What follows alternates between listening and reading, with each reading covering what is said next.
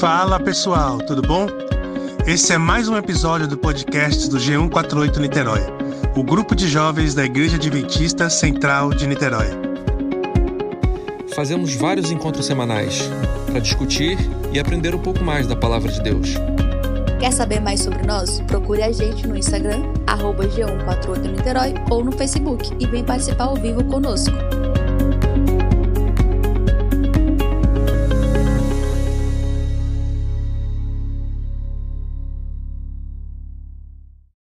Ok, é isso aí.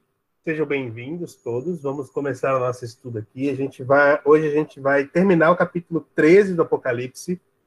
Na semana passada nós estudamos os dez primeiros versículos do capítulo 13, que falava sobre a besta que subiu do mar.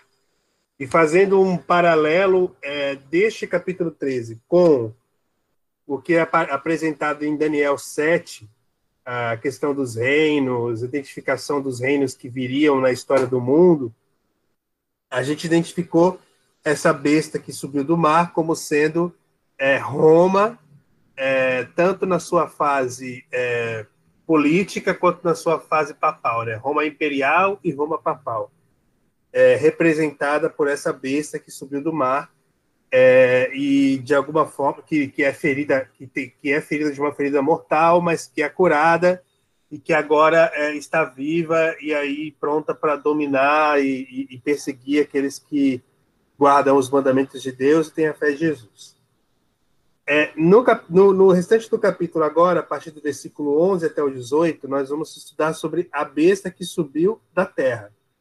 Uma, uma diferença já de cara é normalmente quando a gente tem mar em profecia, o que que mar em profecia simboliza? Mar em profecia simboliza grande multidão, certo? Quando a gente está falando de terra, é o contrário. Se, na, se a, a besta que viria do mar, que subiu do mar, ela é um poder que surge de um grande, de uma grande multidão, de um lugar em um lugar povoado, um lugar que tem é, é, é, é grande concentração de pessoas. Já a besta que sobe da terra, ela viria de um lugar onde não há grande concentração de pessoas, onde, onde é, um lugar com poucas, é, pouco habitado, digamos assim. Mas aí vamos, vamos ler aqui, eu vou ler o capítulo e aí a gente vai discutindo. A besta que subiu da terra, capítulo 13, versículo 11. Então vi subir da terra outra besta, e tinha dois chifres, semelhantes aos de um cordeiro, mas falava como dragão. Exercia toda a autoridade da primeira besta na sua presença e fazia que a terra e os que habitam nela adorassem a primeira besta, cuja chaga mortal havia sido curada. E fez grandes sinais, de maneira que até fogo fazia descer do céu à terra à vista dos homens. Por causa dos sinais que lhe foi permitido fazer na presença da besta, enganava os que habitavam na terra e dizia-lhes que fizessem uma imagem à besta é, que recebera a ferida da espada e vivia.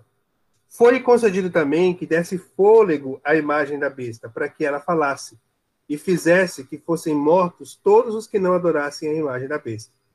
E fez que a todos, pequenos e grandes, ricos e pobres, livres e escravos, lhes fosse posto um sinal na mão direita ou na testa, para que ninguém pudesse comprar ou vender senão aquele que tivesse o sinal, ou o nome da besta, ou o número do seu nome. Aqui, a sabedoria. Aquele que tem entendimento, calcule o número da besta, pois é o número de um homem. O seu número é 666. 666. Oh, isso aí é uma, parada, é uma parada até lendária, né? Todo mundo já, a gente ouve muito falar disso, desse número 666, o que ele simboliza. Vamos tentar entender agora, então. No estudo anterior, conhecemos as características da besta que sobe do mar, que é Roma, em duas fases, imperial e papal. Entretanto, na continuidade do Apocalipse 13, encontramos uma segunda besta. Ela possui características distintas e emerge da terra.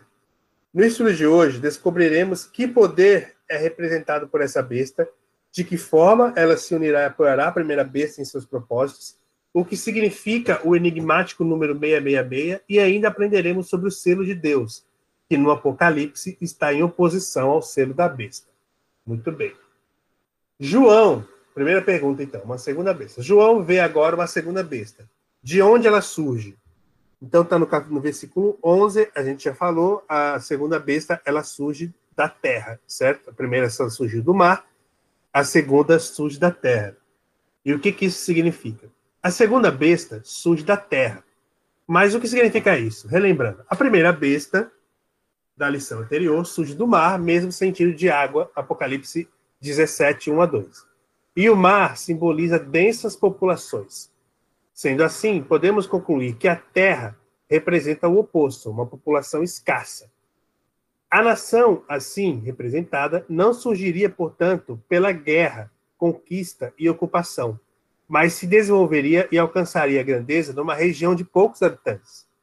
O profeta viu essa nação emergindo do grego anabainon, que significa crescer como uma planta. Então, a nação que surgiria, ou o poder que representa essa besta, essa segunda besta, ele surgiria no lugar de pouca é, ocupação de pessoas, né? Ela surgiria num novo lugar que pouco, pouco, pouco é, ocupado.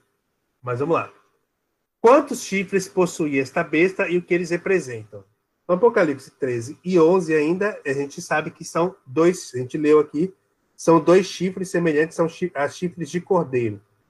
E é curioso que são só chifres, não tem coroa, não tem aquele monte de coisa que a gente viu nos, no, no, nas outras, nos outros chifres das outras bestas. É, são só dois chifres semelhantes a de cordeiro. E aí, o nosso texto aqui fala o seguinte: a segunda besta possuía dois chifres como de cordeiro. Os chifres significam poder, rei ou reino. A gente já viu isso antes, né? No Apocalipse, as 29 ocorrências da palavra cordeiro referem-se a Jesus. Então, chifres como de cordeiro simbolizam um poder governamental gentil, quase cristão. Os chifres não têm coroas, como o grande dragão vermelho e a besta como com corpo de leopardo. Isso significa que não haverá nem papa, nem rei, mas uma república ou poder democrático. O fato de ter dois chifres pode ser uma alusão à liberdade civil e religiosa. Os Estados Unidos da América preenchem acuradamente as especificações dessa profecia. A América foi fundada sobre princípios de liberdade religiosa no artigo 6 da seção 4 da Constituição Americana, assim diz: Uma vez que cada pessoa tem o direito de escolher sua própria religião sem o preço da discriminação, nenhum teste religioso jamais será requerido como forma de qualificação para qualquer cargo ou função pública nos Estados Unidos. A besta de dois chifres deveria emergir da terra após a primeira besta emergir do mar. Quando ocorre a ferida mortal da primeira besta, em 1798, que nação do mundo estava em franca ascensão? É, vocês lembram que os Estados Unidos ele começa a surgir como uma nação independente a partir de 1776, que é quando ocorre a, a, a independência dos Estados Unidos com relação ao, ao Reino Unido. Né? Então, ó, os Estados Unidos da América, os Estados Unidos da América são a resposta. Os britânicos colonizaram a região da costa atlântica onde foram fundadas um total de 13 colônias. Essas colônias, inicialmente muito diferentes e afastadas política e culturalmente entre si, uniram-se e declararam sua independência em 4 de julho de 1796, tendo essa independência reconhecida pelo Reino Unido após o fim da Revolução Americana em 1796 e em 1783, sobre os termos do Tratado de Paris. Desde então, os Estados Unidos gradualmente evoluíram em uma superpotência, passando a exercer crescente influência política, econômica, militar, cultural no panorama mundial. Eu acho que é meio pesadão a gente é, eleger os Estados Unidos, né? E, e porque é uma, uma, essa profecia para mim é uma, é uma, questão bem difícil, porque é, a gente está falando de um país que existe hoje, né? A gente finalmente chega na nossa época de uma forma muito clara, né, nas profecias do Apocalipse. Porque até então a gente vinha falando de algo é, passado, algo histórico, e a gente não teve contato e do qual a gente não, não, a gente não conheceu pessoalmente. Mas agora a gente está falando de um país que existe hoje e que a gente tem contato, pelo menos cultural, e, por, e, e, e somos influenciados pelas, pelo poder que esse país exerce, né? E aí eu fico meio assim, tá, caraca, será que é isso mesmo? Mas aí a gente vê aqui, é, um monte de, de, de, evidências que a profecia vai, vai mostrando e, e, e, que são tiradas da profecia que a gente pode identificando, que identificam os Estados Unidos muito claramente, ou pelo menos muito proximamente, como essa, esse reino ou essa, essa força que se levantaria. Vamos continuar aqui. Falava como um dragão. A besta que crescia, que parecia um cordeiro, agora começa a falar como um dragão. Como fala uma nação? O governo fala por meio das suas leis.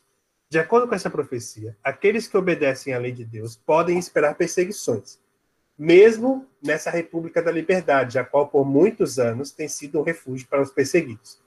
Quando essa besta fala como um dragão, isso quer dizer que sua natureza muda do cordeiro para dragão, e que, ela, e que ele faz o mesmo tipo de obras do dragão que veio antes dela. O que faz essa segunda besta o poder? Apocalipse 13, 12 a 3. 13, 12 a 3 fala assim: exerce toda a autoridade da primeira besta na sua presença e faz e fazia que a terra e os que nela habitam adorassem a primeira besta cuja chaga mortal havia sido curada. Então, de alguma forma, traduzindo aqui para essa interpretação que a gente está fazendo, de alguma forma, os Estados Unidos iriam, o país, os Estados Unidos, o poder é, é, político dos Estados Unidos iria ser usado para que a gente voltasse a adorar ou se voltasse para o poder papal de alguma forma. Ele seria uma fonte de poder para o poder papal.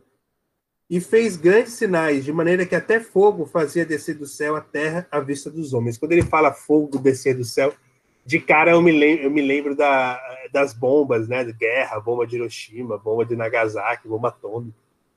E são coisas que a gente vai pode ir conectando, né? O texto revela que a segunda besta, com aparência de cordeiro, passou a exercer toda a autoridade para fazer com que a terra e os seus habitantes adorassem a primeira besta. Teve sua ferida curada e também operasse grandes sinais. Como pode ser possível tamanha mudança? Os protestantes fundamentalistas costumavam insistir na separação entre igreja e Estado. Atualmente existem organizações que estão exigindo regulamentações morais patrocinadas pelo governo. Em cumprimento à profecia, vemos os Estados Unidos começando a exercer o seu poder político para impor uma religião que se opõe aos dez, manda aos dez mandamentos. Legal. Êxodo 20. Legal, olha só. A gente, tem, a gente tem os Estados Unidos como uma fonte de poder democrático, né? Eles falam, a gente fala muito sobre liberdade, liberdade religiosa, liberdade de professar a religião que você queira, é, democracia e tudo mais. Como que a gente sai de uma visão de um país que tem esses princípios, esses, esses princípios mesmo, princípios básicos, e, e vai caminhando para um poder autoritário que impõe uma religião ou que, que deixa de ser laico, para começar, é um Estado que deixa de ser laico para ser autoritário e impositivo de uma religião sobre outras. É, é possível a gente ver isso acontecendo hoje? O que, que, vocês acham? Porque, a princípio, isso parece uma coisa muito absurda de acontecer, principalmente se tratando dos Estados Unidos, a terra da liberdade, né, como eles gostam de dizer. Como que a, a gente consegue ver esse tipo de coisa acontecendo? A gente pode prever que isso aconteça? Isso é cabível? Isso que está na profecia é, é possível de acontecer? O que, que vocês acham? Eu acho que é super cabível, porque uma nação com, com o poder deles, e até mesmo como a gente já viu na história, que eles conseguem legitimar qualquer coisa que eles façam, baseado em um ataque terrorista ou qualquer coisa que ameace o povo americano. Então, eu acho que não é difícil eles realmente falarem, ah, isso aqui está fazendo mal a gente, então a gente vai fazer isso ou aquilo e todo mundo aceitar porque é o melhor para a nação, o melhor para o mundo. Então, eu acho bem provável, bem possível. Eu estava lendo isso daqui e fiquei pensando em algumas coisas. A gente fala muito dessa questão da separação entre igreja e Estado, né? É, do Estado laico e tudo mais. E da importância de que o Estado seja laico para que as pessoas tenham liberdade religiosa. É, a gente vive hoje no, no Brasil, falando de Brasil, a gente vive hoje um, um, uma coisa meio estranha, né? Uma, uma, meio que confusão entre laicidade do Estado é, com influências religiosas dentro porque, porque é importante que o Estado, o país, ou, ou, politicamente, seja laico, né? Porque você não, não pode ter um Estado que professe e, e uma religião e siga princípios de uma só religião, porque você tem pessoas de diversas religiões dentro daquele Estado. Então, o Estado não pode professar uma religião porque ele não pode pender para um lado só. Ele tem que olhar para todos. Tem que respeitar todos. É, recentemente, eu estava lendo, eu li um livro muito interessante, muito interessante, já falei dele várias vezes, não sei se é aqui nos pequenos grupos, mas falei com meus primos, com Janete, que é um livro que chama Como as Democracias Morrem. Vale muito a pena ler esse livro. É um livro sobre política, é, e sobre história. E, e, é um livro que conta, base, fala basicamente dos Estados Unidos, mas que pode ser aplicado. Ele pega exemplos e pega. Ele usa história e, e exemplos no mundo inteiro de vários países que tiveram, que passaram por regimes autoritários, ou que estão caminhando, ou que estão passando é, por regimes políticos autoritários, e aí ele vai traçando um perfil de como do que acontece no país para que ele caminhe para um regime autoritário e a democracia morra. E aí ele aplica isso no cenário político americano, só que isso pode ser aplicado no cenário político de qualquer país. E eu vi muito Brasil ali naquele nesse livro, nessa, nesse então esse perfil que o cara fala. E aí, dentro da história americana, ele, ele né, falando sobre os Estados Unidos especificamente, ele, o autor, na verdade, os autores, né, porque são vários autores, são estudiosos é, de ciência política, eles começam a traçar uma, uma dentro da história política americana, como a democracia americana foi evoluindo até chegar na plena democracia, democracia plena liberdade, e foi por volta de, dos anos 60, 1965, quando aconteceu a lei do direito civis, porque vocês não sabem, até 1965, nos Estados Unidos, os negros não podiam votar. Até 1965. E aí, e aí a partir da lei dos direitos civis de 1965, a, o, o direito a voto se tornou algo total para todos, né? E aí é, ele começa a traçar, a partir desse, desse, desse período até os, o período atual, como a história americana e a história da democracia americana ela vai mudando. Porque é, você sabe que nos Estados Unidos tem uma, tem uma divisão de, de partidos, só tem dois partidos, basicamente, né? que é o Partido Democrata e o Partido Republicano. Os democratas sendo mais é, é, ligados a, ao progressistas, né? são mais progressistas, os republicanos normalmente mais, mais é, conservadores. E aí é, ele, começa a ele começa a mostrar de como, no passado, a democracia americana apresentava... Assim, esses dois partidos eles tinham diferenças. Sempre tiveram. Ideológicas, inclusive, principalmente. Só que, quando se tratava de temas importantes para o país, que de alguma forma interferiria na liberdade do povo, existia uma autotolerância entre os partidos, entre os políticos dos partidos, para que eles, é, é, olha, esse assunto é muito importante, a gente não pode discordar sobre isso. Então, assim, é, o que ele fala é que existia essa tolerância entre os dois partidos, entre os políticos, é, é, ela se dava ao ponto de que eles, é, eles, não se, eles não se consideravam inimigos, eles eram adversários ideológicos, mas não eram inimigos. Só que a partir dos anos 70, isso começou a mudar nos Estados Unidos. E principalmente, principal, principalmente após os anos Obama, isso se tornou uma, uma questão assim de, de, de guerra ideológica, na, na qual, e isso acontece com os dois partidos, não é o republicano que é mal e o, o democrata é bonzinho, não, os dois partidos estão é, penderam para esse lado, em que um se torna inimigo do outro. Então, um, um, político republicano jamais votaria ou apoiaria uma proposta democrata, porque eles são inimigos ideológicos, não são adversários mais. E aí isso polarizou a política americana de uma forma que no livro, ele é até meio pessimista no livro, na conclusão do livro, que ele fala que ele não consegue encontrar uma solução para isso. Porque quanto mais o tempo passa, mais polarizado e mais adversários eles são. E uma característica dos conservadores republicanos é a influência do cristianismo dentro da política. É, os republicanos eles se concentram mais, eles têm mais força no sul dos Estados Unidos, que são que são estados que eram escravagistas no passado, enquanto que os democratas têm mais força no norte, que são estados mais progressistas e que são e que têm mais imigrantes. Então tem mais diversidade, inclusive é, religiosa, dentro do Partido Democrata. Dentro do Partido Republicano tem muito menos diversidade. A grande base é cristã. E aí a influência da igreja, da, da, do pensamento e dos princípios cristãos dentro do partido é muito grande. E aí é que chega num ponto perigoso. Porque o, o político ser cristão não é ruim, não, é, não, não tem problema nisso. Ele professar uma religião não é problema. O problema é quando esses princípios religiosos começam a influenciar a política que é feita de forma a, a, a, a pender as decisões para o lado de um partido só, de uma religião só, de um povo só, e não do país como um todo.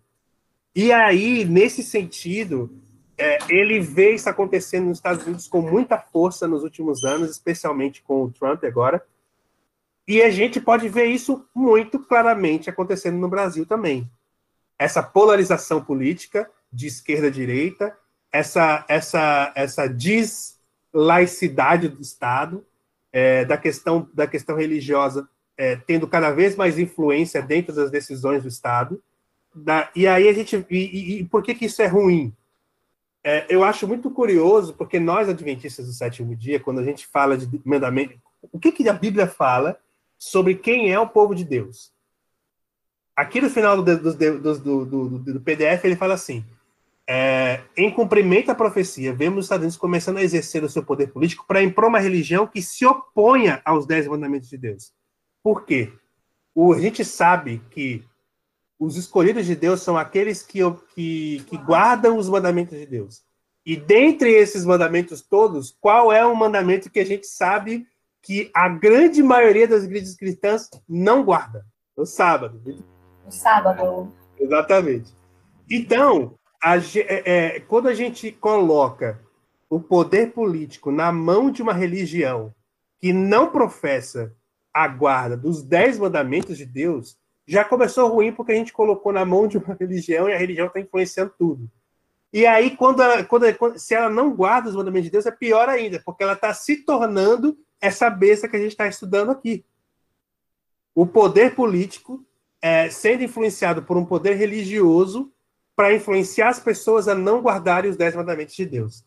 É, eu achei muito interessante esse paralelo, porque eu fiquei sempre pensando nisso. Falei, caraca, Estados Unidos vai se tornar esse país perseguidor, mesmo, de verdade, a nação da liberdade vai se tornar isso. E quando eu li esse livro, eu fiquei pensando, caraca, caraca a, a profecia está se cumprindo aqui, na nossa frente, a gente não está vendo.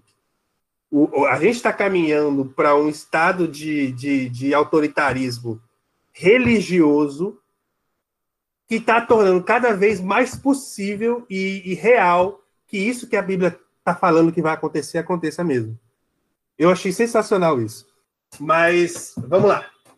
No ano 1798, ao terminarem 1260 anos de poder perseguidor, 1538, 1260 anos, termina em 1798, o general de Napoleão Bonaparte, Berthier prendeu o Papa Pio VI, cumprindo-se então assim a profecia de uma ferida mortal ao papado. Apocalipse 13, 3. O código Justiniano foi anulado e o papado desaprobado dos seus cinco estados, que este tinha no centro da Itália. Seus poderes temporais foram tirados. A ferida foi tão profunda que parecia que o papado não se recuperaria. O Papa Pio VI foi levado para o cativeiro. Apocalipse é, 13, 10. E seus sucessores se auto-recluíram no cativeiro, negando-se a aparecer em público até que, até que restituíssem os poderes. O início da cura da ferida mortal. Em 1929, Benedito Mussolini assinou o celebre concordata com o papado, dando-lhes 40 hectares de que hoje constitui o Estado do Vaticano, recuperando-se assim o poder temporal dos papas. Desde aquela época, voltaram a mostrar-se em público com poder e popularidade crescentes, fazendo viagens pelo mundo e sendo aclamados por multidões, inclusive em países protestantes como os Estados Unidos. Entendemos que com este evento teve início a cura da ferida da morte. Quando ela for totalmente curada, toda a terra se maravilhará seguindo a besta. Apocalipse 13, 3. Estados Unidos têm sido chamados de terra de, das maravilhas, terra da ciência, da invenção e da produção em massa. Um do aprendizado, da cura, da velocidade e do glamour. Imutável. Terra da liberdade civil e religiosa. Tais sinais fazem, fazem com que as pessoas acreditem, suem a bênção de Deus e, e serão guiadas por ele.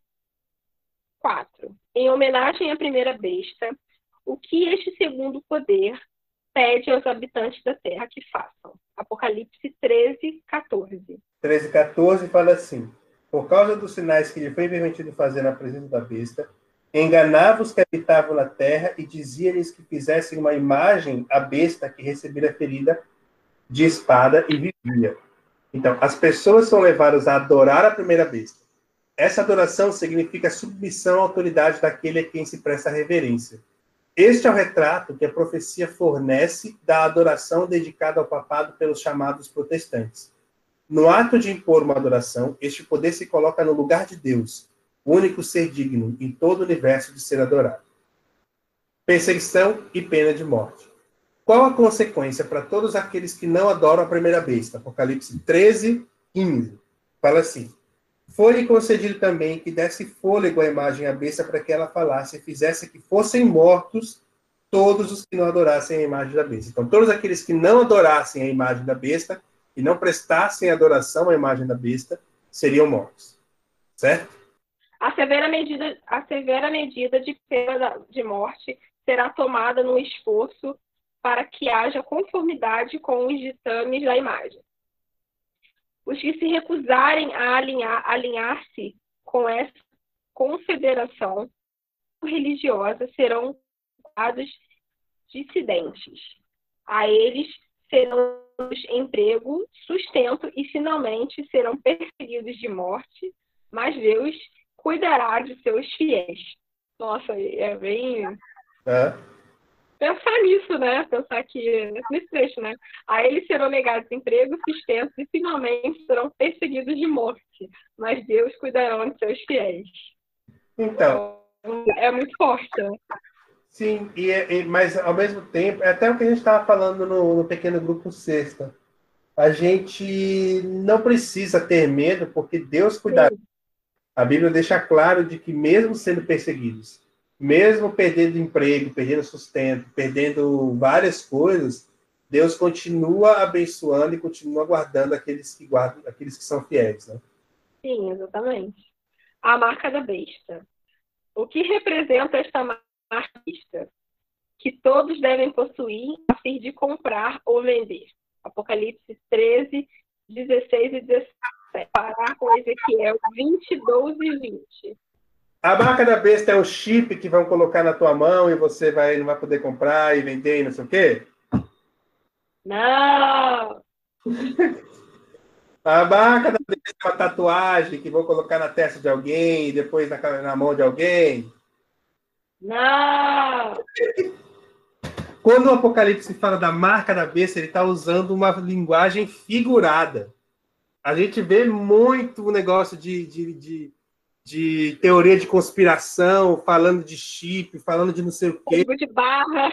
Código de barra, um monte de coisa. QR Code agora, não, não vi nenhuma de QR, QR Code. É, código de barra já morreu, né? Ah, não, não existe mais, é. Estou muito desatualizado. QR Code agora. Mas o que, que é isso, né? E a Bíblia é clara em dizer que são, esse é figurado, não é uma, não é uma, uma, uma, assim como tudo no Apocalipse, não é uma questão tão literal. A gente não pode encarar de forma tão literal assim. E aí fala assim: a marca da besta não pode ser interpretada de forma literal. O Apocalipse revela que a marca possui as seguintes características: ela é concreta e reconhecível, então, assim, ela é reconhecível. É imposta sobre os habitantes do mundo, os indivíduos podem rapidamente identificá-la e, consequentemente, aceitá-la ou rejeitá-la, e a atitude pessoal diante dessa imposição implica em vida ou morte. Ou seja, aqueles que aceitam a marca vivem, aqueles que não aceitam estão condenados. A marca da besta faz um contraponto com o selo de Deus apresentado por Ezequiel. Vamos ler esse texto de Ezequiel, só para só a gente não estar tá falando aqui sem saber o que é. Ezequiel é, o povo de Deus ele sempre foi marcado com a questão da adoração, né? Isso, isso. Ser contrário a Deus é a questão da adoração. Então, é, é a questão da adoração. Quando você, vê, quando você vê a questão dos mandamentos de Deus, você vê que o que é retirado da, dos mandamentos de Deus sempre tem, tem, sempre tem relação com a adoração. Isso, você vê isso. que a questão da, de imagens, você vê a questão da, da, da, do sábado, sempre tem relação com a adoração. Você vê o povo de Deus sempre caindo em relação à adoração. A Exatamente. bezerro de ouro, a culturar coisas, sempre cultuando alguma coisa, sempre tem relação com adoração. Isso aí. Então, ó, Ezequiel 20, 12 fala assim: Também lhe dei os meus sábados para que servissem de sinal entre mim e eles, para que soubessem que eu sou o Senhor que os santifica. No verso 20: Santificai os meus sábados, servirão de sinal entre mim e vós, para que saibais que eu sou o Senhor vosso Deus. Então, quando a gente diz, quando ele diz aqui, cadê onde está? Aqui, a marca da besta faz um contraponto com o selo de Deus. Se o sinal ou o selo de Deus é o sábado, então o contraponto do sábado é a adoração no dia que não é aquele escolhido por Deus, certo? Dá para entender isso, é, é, Sussa? Enquanto a marca da traduz desobediência, rebelião contra Deus, adoração ao dragão, a marca de Deus refere-se à obediência, adoração e submissão ao Criador, representado de forma específica pelo quarto mandamento da lei de Deus. Se o selo. Por isso que eles relacionam, por isso que eles relacionam longo, por conta do, da, relação, da, da relação ao sol. Sim, sim, sim. Se o selo de Deus é representado pelo sábado e, por extensão, toda a lei, a besta, numa contrafação além de Deus, exalta a observância do domingo como dia sagrado. Este aspecto da adoração se tornará fundamental e representará um diferencial visível entre dois grupos: os fiéis a Deus, que guardam toda a lei, inclusive o sábado, e os fiéis a bestas, a besta, aqueles que guardam o domingo. Aí aqui cabe uma observação. Eu estava até conversando com o Janete sobre isso ontem. A gente está vendo falar toda hora aqui. Quem é o povo de Deus? Os que guardam os mandamentos de Deus. Quais mandamentos de Deus? Só o sábado. Porque quando ele está ah. foca aqui no selo como sinal, é sábado, sábado, sábado. Só que a gente está falando de guardar mandamentos. E os mandamentos de Deus não é só o sábado. Certo? Mas é guardar de Deus e ter o testemunho. Exatamente. Então, o, o povo de Deus é aquele que segue e que obedece a Deus. É possível que o povo de Deus obedeça todos os mandamentos de Deus, como é, como está sendo dito aqui toda hora? O que, que vocês acham? Sim. É possível guardar todos os mandamentos de Deus? A gente consegue fazer isso? É curioso isso, porque Paulo diz que não, né? Paulo diz, Paulo diz que não, que quanto mais a gente tenta, mais a gente não consegue. Porque o pecado é, é, é, é o pecado é o fardo de morte que está sobre, o, sobre, o, sobre os ombros do, do, do, do cristão. É, o pecado é a nossa natureza, nós temos uma, uma natureza pecaminosa, então nós somos pecadores, nós vamos pecar sempre. E aí, como que a gente concilia isso com o fato de que o, o, povo de Deus é o povo que guarda os mandamentos de Deus? Todos os mandamentos de Deus, não só o sábado e tem a fé em Jesus. Como que a gente faz essa conciliação? Se é impossível guardar todos os mandamentos, será que não tem, então, o povo de Deus? Então, eu acho que ele não está se.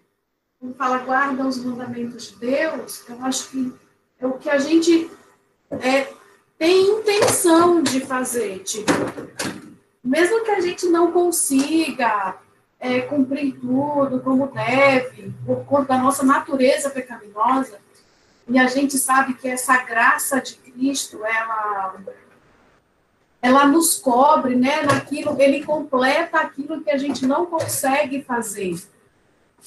E eu entendo que é, tipo, o que a gente, o que a gente sabe que tem que fazer, a gente tem consciência que é a coisa certa a fazer, mas por conta da nossa natureza pecaminosa, a gente não consegue, tipo, concluir, entendeu? Aí vem Jesus com sua graça e diz assim, o que a minha graça te basta, né? O que o que você não, aonde você não consegue ir, eu completo em você esse trabalho, essa obra. Entende? Assim, quero dizer que a gente não tipo, até que Jesus volte, a gente realmente não vai conseguir ser perfeito e cumprir tudo, entende? Mas a gente tem intenção de fazer isso, a gente tem um coração entregue para isso, entende? Porque quantos de nós não fazemos inúmeros planos no começo do dia, aí a gente decide que não vai que não vai fazer nada de errado, a gente decide que naquele dia vai tratar bem o marido, a gente decide que naquele dia vai ai, vai, vai fazer tudo que tem que ser feito como um bom filho, como uma boa esposa, como um bom cristão. Aí, tipo, daí um pouco a gente vai e faz tudo errado, entende? Mesmo que você planejou e você teve toda a intenção daquilo. Então, eu entendo que esse guardar os dez mandamentos é aquilo para o qual eu me proponho com Jesus. Senhor, eu, eu quero guardar, eu, eu põe a tua lei no meu coração, como Davi falava, né?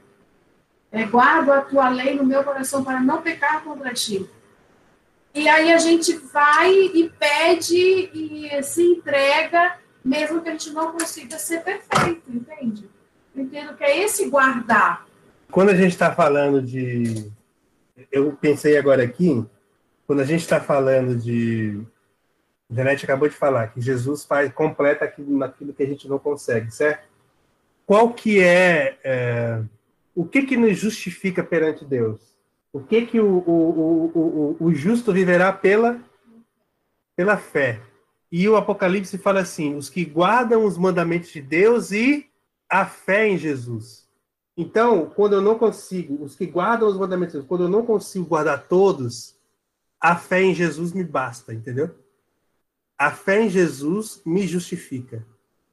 Então, eu, a, a minha intenção de guardar vale, a minha intenção de, de, de, ser o que Cristo quer que eu seja e de obedecer vale.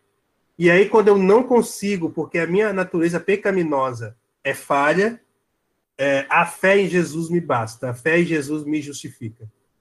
E, e a fé em Jesus completa o, aquilo que precisava, aquilo que está faltando. Legal, né? É o que eu acho que é bem isso. Eu acho, assim, o que a gente, uma vez eu escutei até uma pregação que falou assim, que o nosso problema com o pecado já está resolvido. Sim.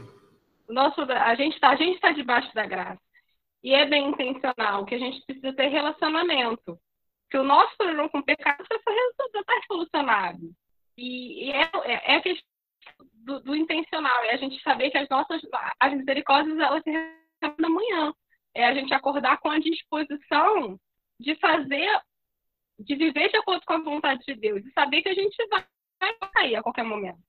Mas a gente terminar o dia diariamente pedindo perdão a Deus pelas nossas quedas e sabendo que de manhã o, o ontem do que passou, do que, do que aconteceu, já não é mais nosso, não pertence a gente. O que passou, passou, não, a gente não tem como mudar. E que Deus a gente, ele coloca aquilo lá e ele renova as nossas, renova cada manhã as misericórdias e a gente vai começar de novo e a gente está ali e a gente tem que fazer de novo e cada dia buscar fazer melhor e cada dia viver com a vontade dele fazer com que tentar viver de acordo fazer aquela cumprir os mandamentos dele da melhor forma possível, entendeu?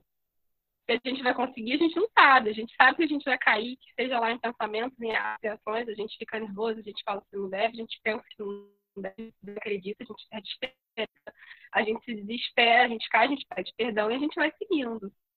Jesus voltar. E assim vai ser. E aí anoitece, a gente dorme e tudo começa de novo. Só, só o que a gente tem que ter cuidado é em relação a gente não dar desculpa para continuar fazendo o errado, porque a gente ah. não consegue, não vai nunca conseguir fazer 100% certo. Acho que aí que está o relacionamento. É o outro extremo, é né? Aí que está o relacionamento. Que quando relacionamento com Cristo, isso te incomoda. Legal. E Deus sabe a intenção de todas as coisas. Não pode esquecer Sabe o que vai no coração, com certeza. Exatamente. É isso aí.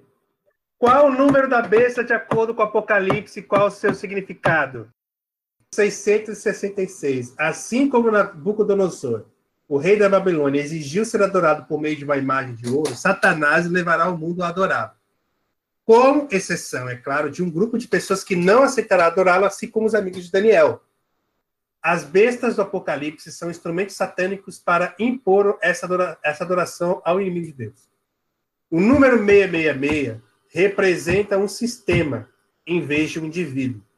Como é usado num sentido simbólico, ele não pode ser uma marca literal.